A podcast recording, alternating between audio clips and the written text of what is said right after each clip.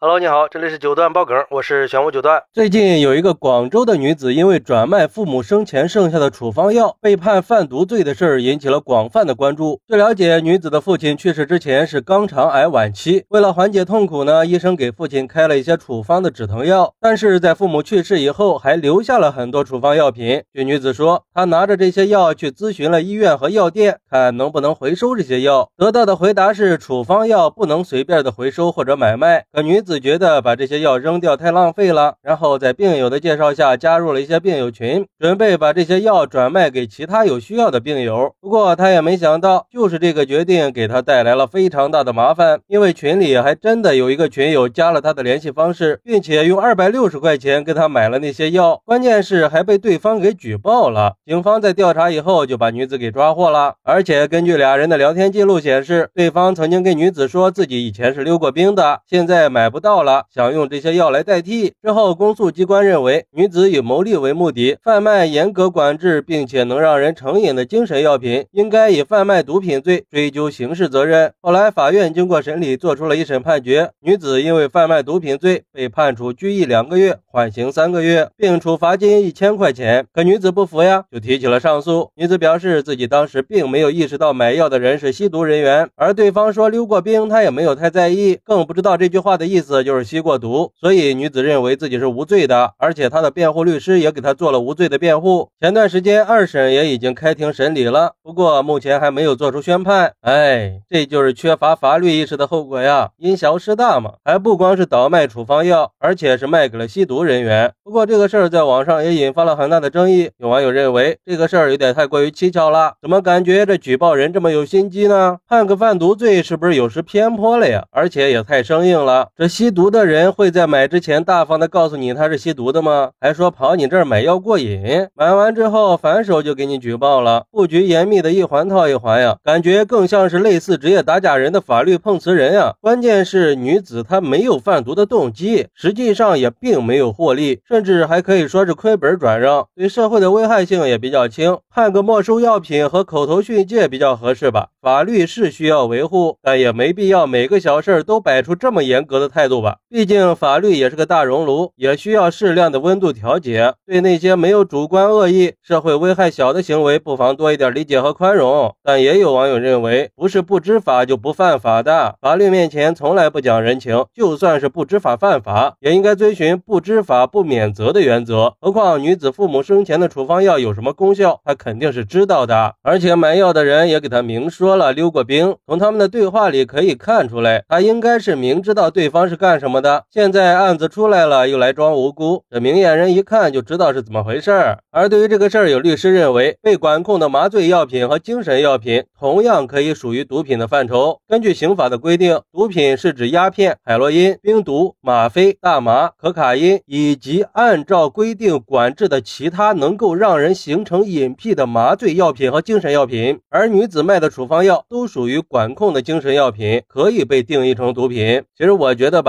很多人可能不理解，就卖个药怎么就成贩毒罪了呢？但是我们得明白呀，就算有些处方药它不等同于毒品，可是这处方药它确实不能随意的转卖，贩卖处方药同样可能会构成犯罪。毕竟药品是有一定特殊性的，它是直接关系到人的生命健康的，所以药品的管理应该受到严格的监管和规范，对药品的交易也应该有严格的法律法规，不能有半点马虎。既然违反了法律的规定，就必须受到法律的。制裁，而且法律是应该得到我们尊重的，任何人都不能以任何形式去违反法律。说白了，这个事儿就是在警示我们，千万不要抱有侥幸心理，试图去钻法律的空子，要不然触及了法律底线，就会给自己带来不必要的麻烦。好，那你是怎么看待女子因为转卖父母生前的处方药被判贩毒罪的呢？快来评论区分享一下吧，我在评论区等你。喜欢我的朋友可以点个订阅、加个关注、送个月票，也欢迎点赞、收藏和评论。我们下期。再见，拜拜。